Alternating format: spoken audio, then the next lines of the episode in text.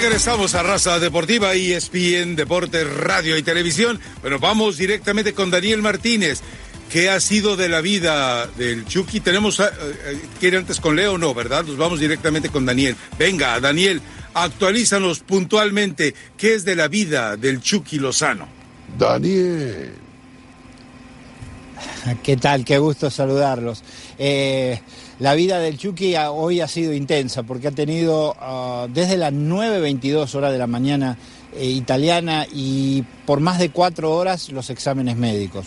Eh, estuvimos muy cerca de él, nos dijeron seguilo de cerca y ahí estábamos. Eh, desayunó, tomó un jugo de naranja en una mesa continua, contigua a la que estábamos. pudo eh, conversar con la gente del entourage de Mimo Rayola, eh, enterarse y ponerse más eh, en autos de lo que iba a ser su jornada. Luego inició la, visita médica mm, real, que duró, como digo, unas cuatro horas. salió de allí y se fue a almorzar eh, y luego a la firma, naturalmente, a encontrarse con el presidente y con los dirigentes del Napoli. La firma eh, es, eh, es, lógico y es natural que ya sea puesta sobre el contrato. No tenemos la habitual foto que oficializa todo en Twitter del presidente Aurelio de Laurentiis. ¿Y esto por qué? Porque el Chucky Lozano, y la noticia es esta, tendrá que volver a Holanda. Lo hará el día de mañana después de saludar el Nápoles a, el Nápoles a sus compañeros. Eh, lo hará porque tiene que conseguir una serie de, completar una serie de trámites para obtener el permiso de residencia aquí con la presentación del contrato a la Lega Calcio. Las dos cosas van, van unidas eh, y necesita completar esa documentación, habida cuenta de que ha estado dos años en, eh, ya en la comunidad europea. Eh, esta situación hace que eh, no hagan oficial ya mismo. Mi pregunta, mi premura fue, ¿cómo fueron los exámenes médicos? Porque naturalmente, a falta de una eh, oficialización, uno se, se pregunta. Y la respuesta desde la oficialidad del Club Napoli fue perfecto, no hay ningún problema aquello. Es solo un tema burocrático de pacientar unas 24, eh, 48 horas en realidad, porque los trámites serán hechos el viernes. Y lo que es noticia también, y lo puedo dar, adelantar para ustedes oficialmente, es que la semana entrante habrá rueda de prensa para presentar al Chucky Lozano en Nápoles. Eh, no era seguro aquello y ahora sí, se ha confirmado. Eh, ahora, como digo, el viaje de Lozano a, Nápoles para el primer impacto con la ciudad y mañana el saludo con sus compañeros y con Carlo Ancelotti. Daniel, le abrazo a la distancia por el periplo que está viviendo Lozano, por cómo va a desarrollar los próximos días. Me imagino que se va a estar incorporando los entrenamientos en el amanecer de la semana que viene. ¿Es probable que en el segundo partido ya eh, acabe debutando Lozano en el Napoli? Es poco probable, te, eh, redoy a la distancia el, abrazo que me, enviabas. Eh, digo que es poco probable que, mm, sea, seguramente será convocado, ya mm, podrá respirar el ambiente eh, del, equipo, eh, quizá tenga algún minuto desde el banquillo, uno no, lo sabe, quizá como está el, match, lo ve, lo ha visto bien en el entrenamiento y lo podría, lo podría convocar. Eh, él estaba volviendo de, una lesión, no importante, pero de todas maneras que lo ha tenido dos semanas prácticamente sin actividad no creo que pueda ser convocado, eh, puesto como titular para el partido contra la Juventus. Creo sí que seguramente será convocado y probablemente, tal vez, eh, tenga la oportunidad de tener, aunque, aunque sea unos pocos minutos, en ese match importante entre el primero, el campeón del año pasado, y el subcampeón de la temporada anterior. Eh, Dani, uno sabe ya perfectamente las cifras que están totalmente ratificadas, que es el jugador más costoso en el último tiempo, es la inversión más alta que ha hecho de Laurentis como presidente o propietario pues, de la institución, pero ya hay comparaciones. En algún medio mexicano dicen si llegará a llenar el espacio de Maradona en Nápoli. Yo, pues lógicamente hemos hablado aquí con Rafa y con Leo que esto es una exageración absoluta. Es tirarle ese coliseo que usted tiene a la espalda al hombro para que él lo reconstruya o para que él se lo lleve arrastrado. ¿No le parece, Dani? Me, parece, me parece, es una exageración absoluta. Eh, yo he tenido la, oportunidad de seguir a Diego Maradona cuando llegó aquí en, en 1987, hacer este mismo periplo que estamos haciendo hoy para Irving Lozano. Yo les recuerdo, vayan a mirarlo si ustedes quieren los libros de historia, eh, el Napoli con Maradona el primer año salió séptimo, el segundo año salió tercero, al tercer año consiguió dar el grito que lo metió en la leyenda.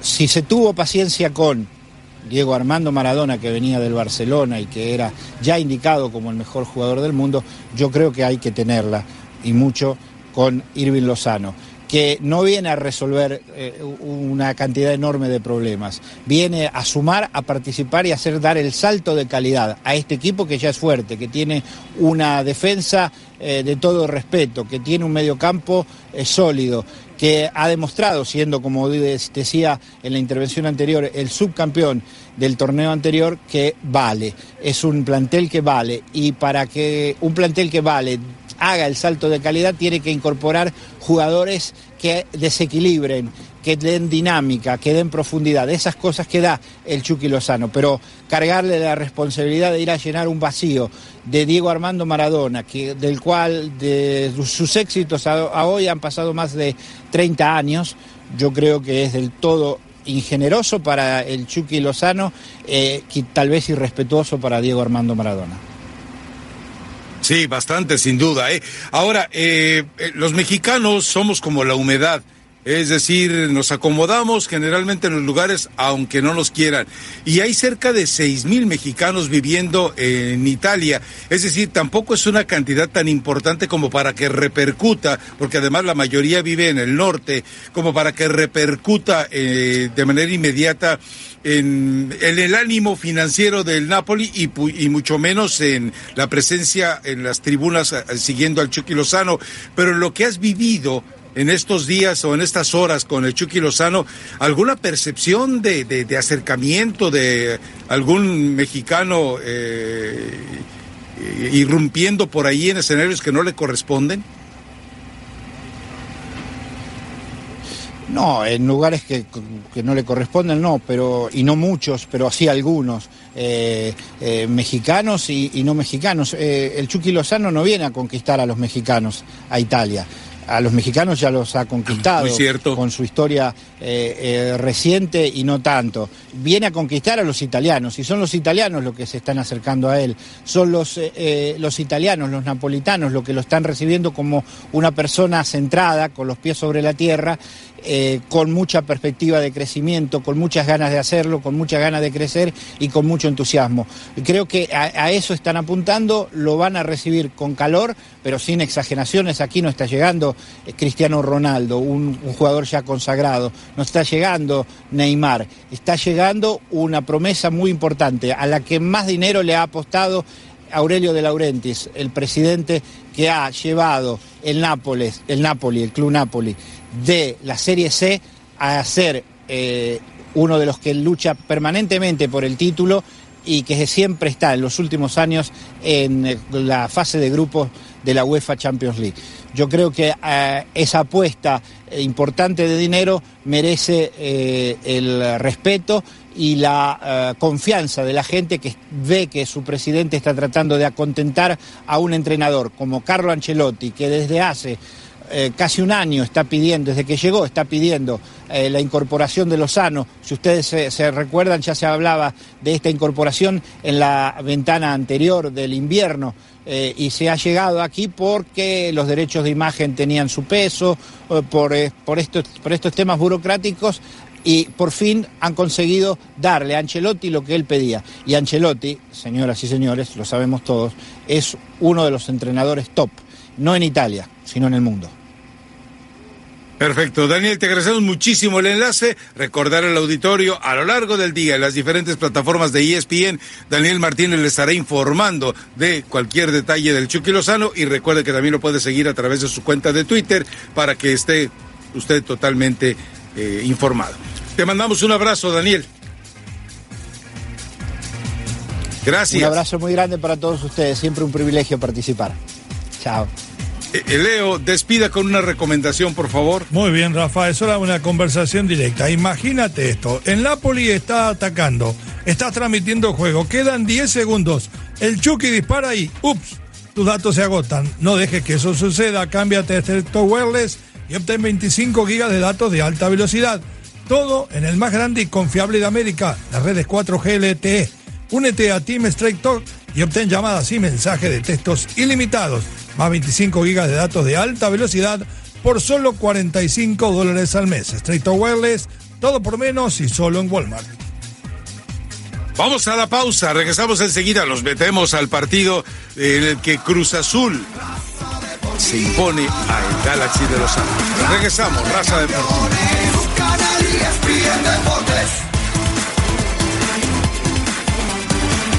Regresamos a Raza Deportiva. Leo Vegas, la voz comercial del día de hoy. Gracias, Rafa. No hay más. Despídete de esa lucecita de revisar el motor tan inconveniente. El servicio gratis Fix Finder de AutoZone brinda alivio rápidamente. Te dirá la causa más probable por la que se encendió para que vuelvas a tu camino. Y si necesitas un taller AutoZone, también te puede ayudar. Ellos conocen a los mejores cerca de ti. Get in the Zone, AutoZone. Bueno, eh, el partido de Cruz Azul contra eh, Galaxy, eh, sin duda, nos presenta dos versiones muy distintas en cuanto a los equipos. lo habíamos platicado ayer, Barros Esqueloto había tomado la determinación, más allá de que le obligaron a maquillar la lista, él no tenía ni remotamente intenciones de colocar en los 18 de la última nómina ni a Slatan ni a Pavón, más allá de que Jonathan ya había quedado fuera. Para él se viene la posibilidad y la urgencia de pesar en el derby de Los Ángeles, el clásico del tráfico le llama la MLS, pero sobre todo los tres puntos para seguir metiéndose en los playoffs. Cruz Azul presentó su equipo lo mejor posible, Orbelín dio un partidazo como aquellos eh, que tuvo en sus mejores momentos con el Guadalajara y después no hubo oportunidad de platicar con él porque dijo no me dejan. Eh, o sea, imagínese un agrandadito de Pineda que no ha ganado nada es el típico jugador mexicano, como los de la selección mexicana, que nunca han ganado nada y deciden que pues no quieren hablar con los medios, ¿verdad? Pero bueno, eh, a, final de cuentas uno termina. fue un buen partido de fútbol, intenso. El Galaxy muy comprometido. Insisto, eh, Orbelín Pineda participa en los dos goles.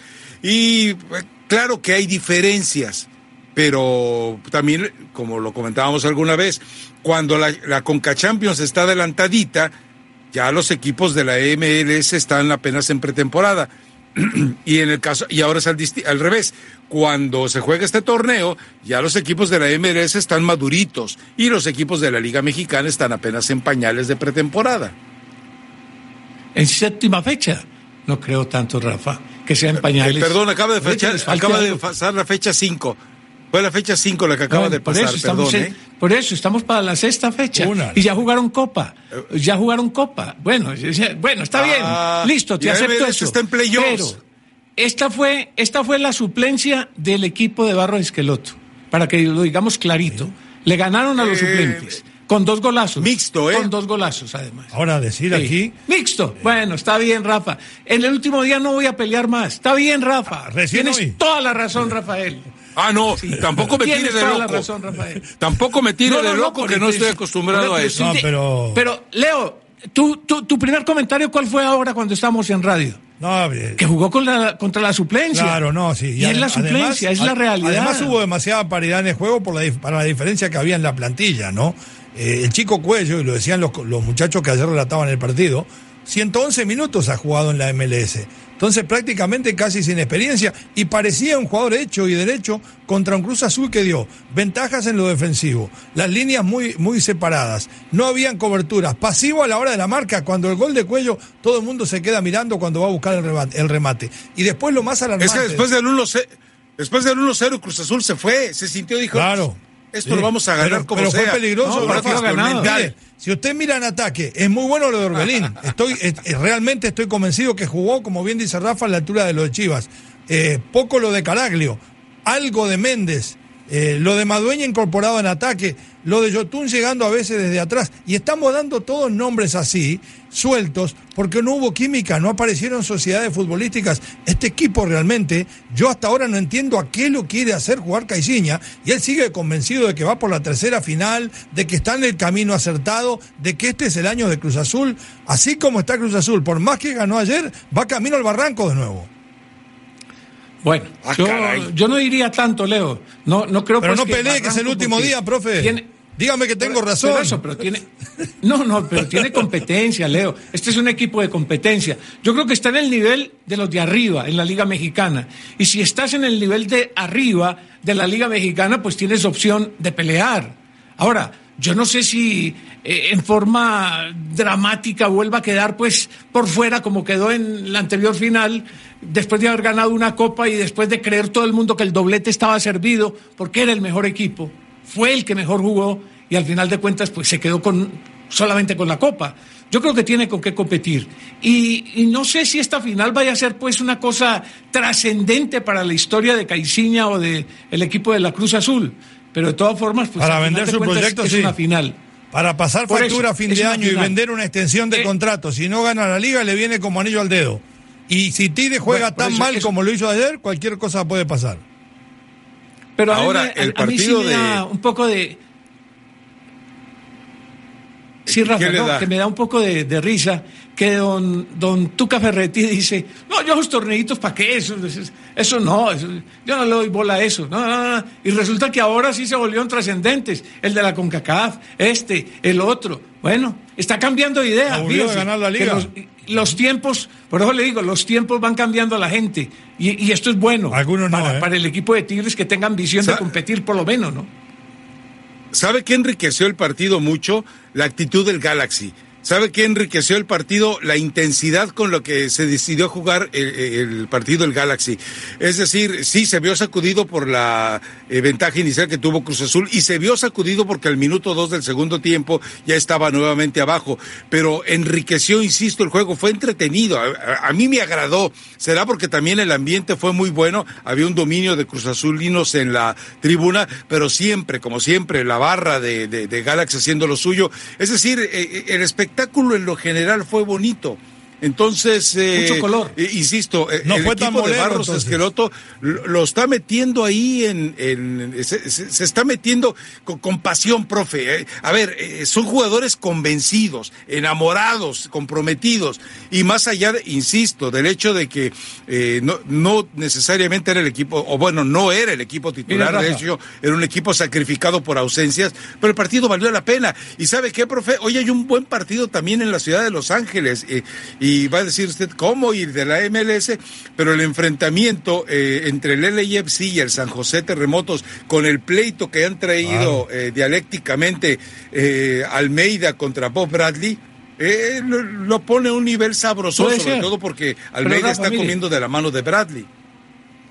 Los, los mellizos hicieron un gran trabajo en Boca. Él, hablo de, de, Guillermo, tuvo un buen trabajo en la, con el Columbus Crew, jugador, después técnico, bueno, ha hecho prácticamente todo ese recorrido.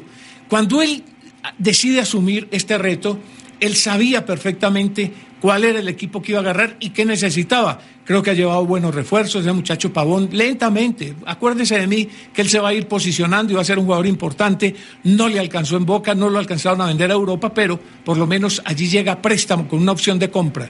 Y lo más importante, me parece a mí, yo creo que Los Ángeles de Rafa se está fortaleciendo nuevamente como una plaza fuerte. Recuerde usted que Canadá dominó con sus equipos el último tiempo la MLS, Nueva York también. Ha habido trascendencias, Chicago, pero ahora Los Ángeles tiene dos muy buenos equipos. Y Guillermo Barros, con el tiempo, si le dan el tiempo, por supuesto, si lo aguardan mientras tenga algún tropiezo, yo creo que va a ser un tipo exitoso ahí en la MLS.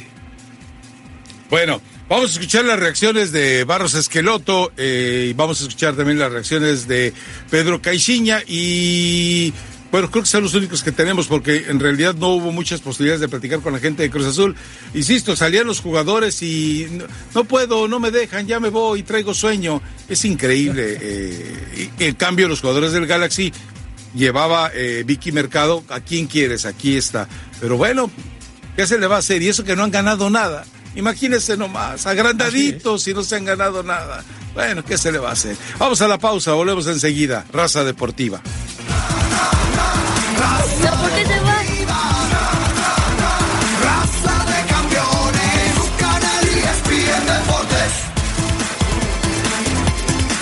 Regresamos a Raza Deportiva, mensaje de Leo y enseguida vamos a escuchar a Pedro Caixinha y a el mellizo Barros Esqueloto. Muy bien, es hora de una conversación directa, Rafa. Imagínate esto, tu equipo favorito está jugando, estás transmitiendo el juego, quedan 10 minutos, tu equipo dispara y, ups, tus datos se agotan. No dejes que esto suceda, cambia. no eran 10 segundos?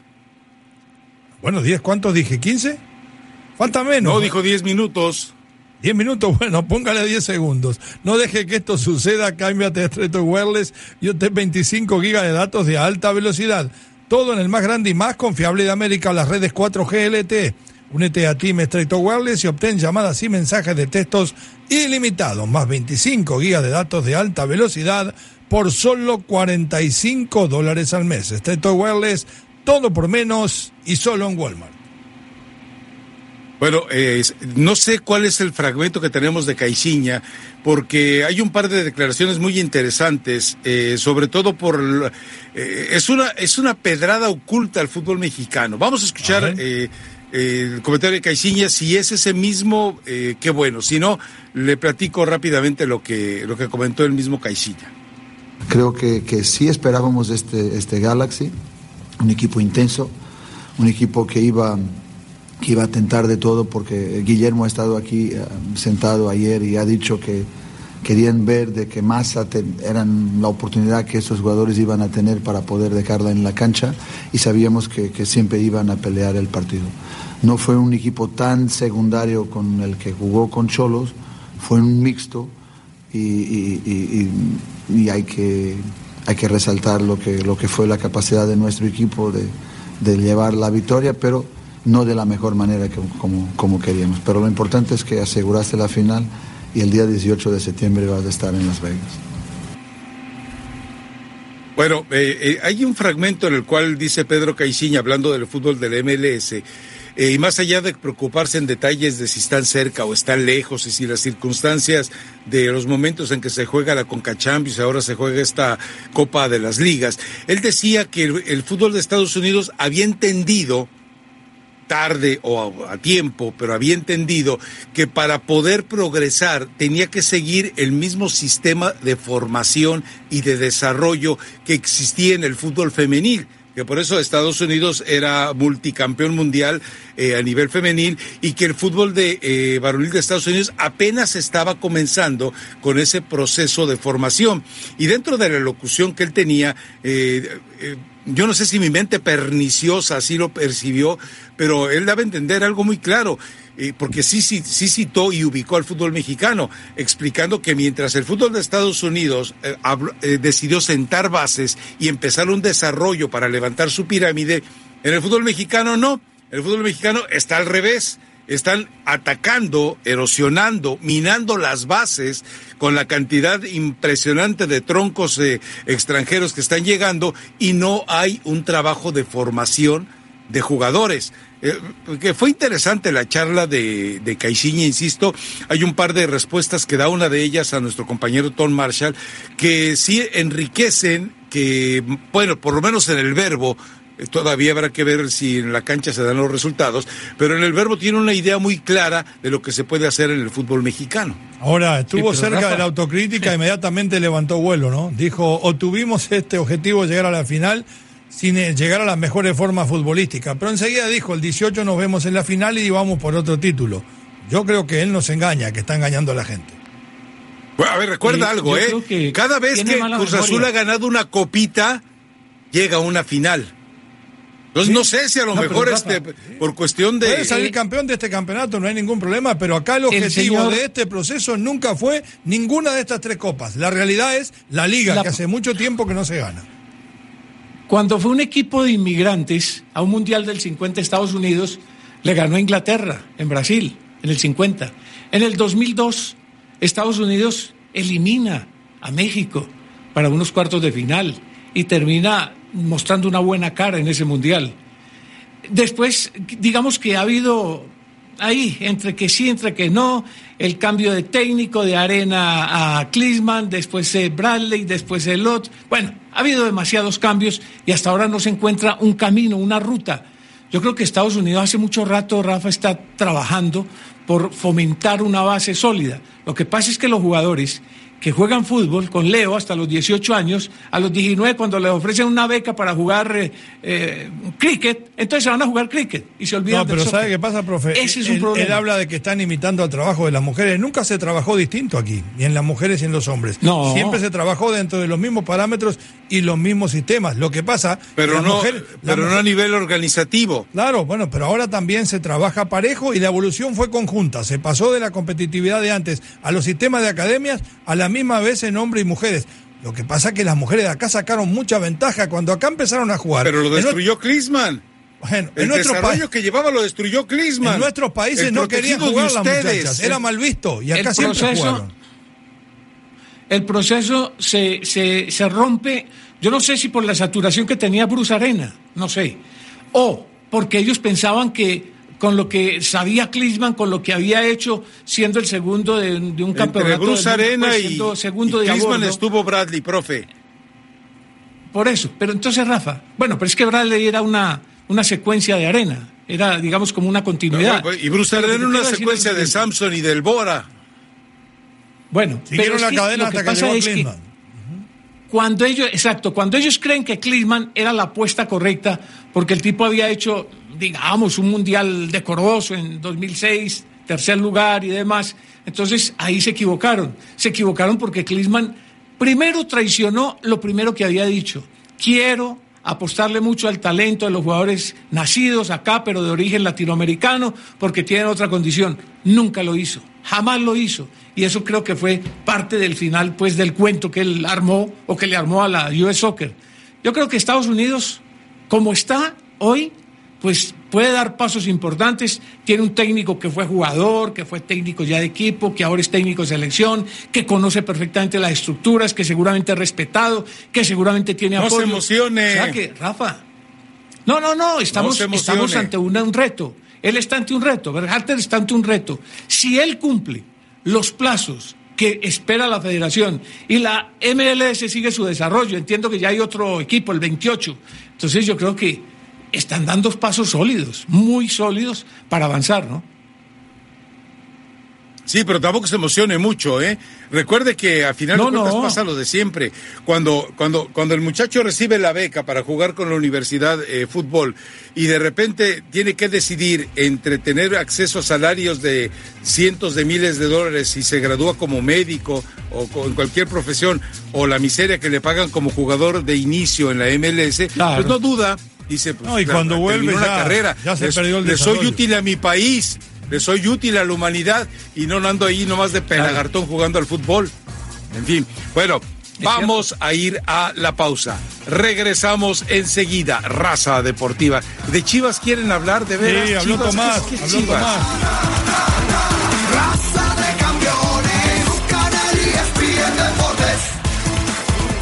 Regresamos a Raza Deportiva, último segmento de radio y televisión. En radio se viene enseguida, es así, punto. A ver, Leo, ilumínanos sobre la lucecita del motor. Despídete de esa lucecita de revisar el motor tan inconveniente, Rafa. El servicio gratis Fix Finder de AutoZone brinda alivio rápidamente y te dirá la causa más probable por la que se encendió para que vuelvas a tu camino. Y si necesitas un taller, AutoZone te ayuda con eso también. Ellos conocen a los mejores cerca de ti. Get in the zone.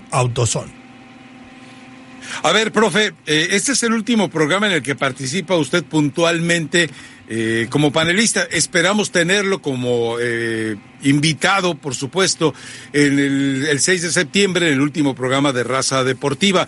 Pero eh, haga un recuento, haga un recuento, cu- porque yo recuerdo la primera vez que estaba Difícil. usted en Raza Deportiva y estaba Samuel Jacobo, todavía conducía este programa, y de repente yo volteo y lo veo y ¿De qué estamos hablando? O sea, resultados de, de, de la segunda división de Italia, la segunda división de Portugal. Yo le decía, Samuel Jacobo, ¿qué es esto? ¿De dónde salió esto? Dice, no sé, ahí me dijeron que lo agregara y pues hay que escucharlo.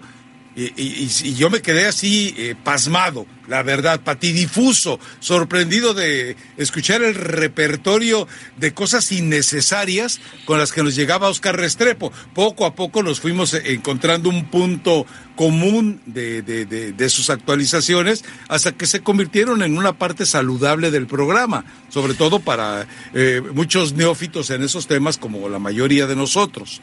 Pero que, eh, a- a- No, no, así lo- que recuerda de sustancioso. Carroy, Rusia. Carroy, No, no, ra, primero- ra, ra. Ah, el Pasar- Carroy. no toque el Carroy, Carroy, Carroy, no vienen a buscar a todos. ¿eh? Die- 17 jugadores mexicanos en la liga de, de- de Andorra. Increíble. Bueno. Lo cerraron. eh, Rafa, han pasado tantos días, tantos meses, tantos años, tantos veranos, tantos inviernos. Es muy difícil como hacer una condensación de cosas. Pero sí, han sido muchos personajes que han desfilado por acá y yo creo que uno, yo por lo menos me sentí bien con todos. Eh, contigo, con David, con No Mauricio, hipócrita. con Jacobo. Con, no, no, sí. Pero no Lo que todos los días, ¿no, Lo que pasa es que mucha gente no entendía, mucha gente no entendía cuál era el sentido del programa. Mira, Rafa, a mí lo que más me ha interesado, y créeme que esto yo creo que es una siembra que algún día se va a recoger, es que la gente entendiera que el fútbol es universal. El fútbol no es solamente de una región, de un país o de una zona geográfica. No, el fútbol es universal y como tal había que tratarlo. Entonces, yo creo que eh, haber logrado meter dentro de esa ideología eh, muy paternalista, muy llena de regionalismo, de muchos aficionados mexicanos que entendieran que había fútbol en Sudamérica, que había fútbol en Asia, en África, en Europa, etcétera, etcétera. Yo creo que eso fue importante y la gente terminó aceptando muchas de esas cosas. Yo sobre mis puntos de vista, pues yo puedo ser radical y a lo mejor he sido a veces exagerado y a lo mejor he sido mm, No. cínico pero cínico. Pero lo hice siempre buscando eso, que el show del programa se mantuviera, que el show del programa estuviera vivo y que la gente participara. Creo que, por ejemplo, las llamadas que recibíamos cuando hacíamos sola- solamente radio y después en televisión, que las, no sé por qué las cancelaron, que para mí eso, eso fue una equivocación, pero bueno, ya pasó.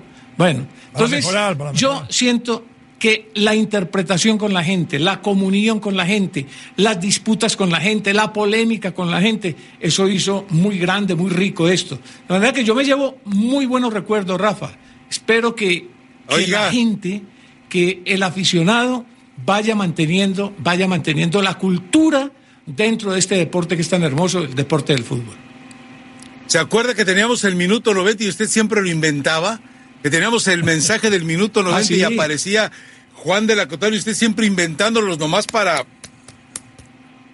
¿Da? No, pues claro, es que si uno aguantaba tres horas, tenía por lo menos dos minutos de gracia, ¿no? Dos minutos de gloria para. Vaya, lo para el aceptó. Yo creo que esa era parte. Era mentira. Sí, Aceptó no, era que parte, estaban inventados. Parte del show. Parte del show, parte del show.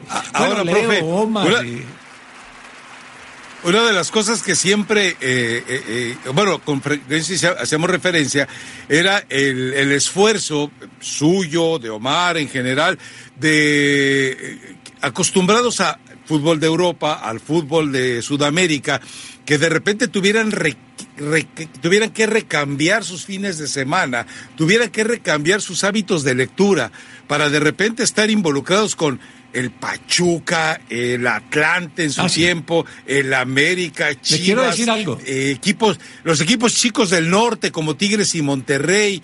Es decir, eh, debe haber sido difícil salir No. de su de su hábitat eh, delicioso para de repente decir, y, y ahora vamos a hablar de un fútbol mediocre que nunca ha ganado nada, pero bueno, eh, lamentable y afortunadamente ese tipo de audiencia estuvo siempre convertida en, en adicta a, a raza deportiva, No, no, no. O ha estado. De, de acuerdo, claro, Rafa. Se, se cambió completamente el ritmo de ver cosas, inclusive de obligaciones, porque por ejemplo yo los sábados tenía siempre la obligación de Conquistadores de Europa y me tocaba ver tres, cuatro, cinco partidos, resúmenes y demás para estar actualizado.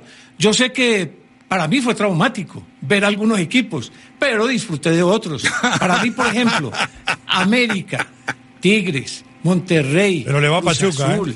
El Pachuca, el Pachuca, claro que el Pachuca siempre, siempre me pareció que era un proyecto serio y creo que va muy bien. De manera, Rafa, que eso no, no fue un problema, era cambiar los hábitos.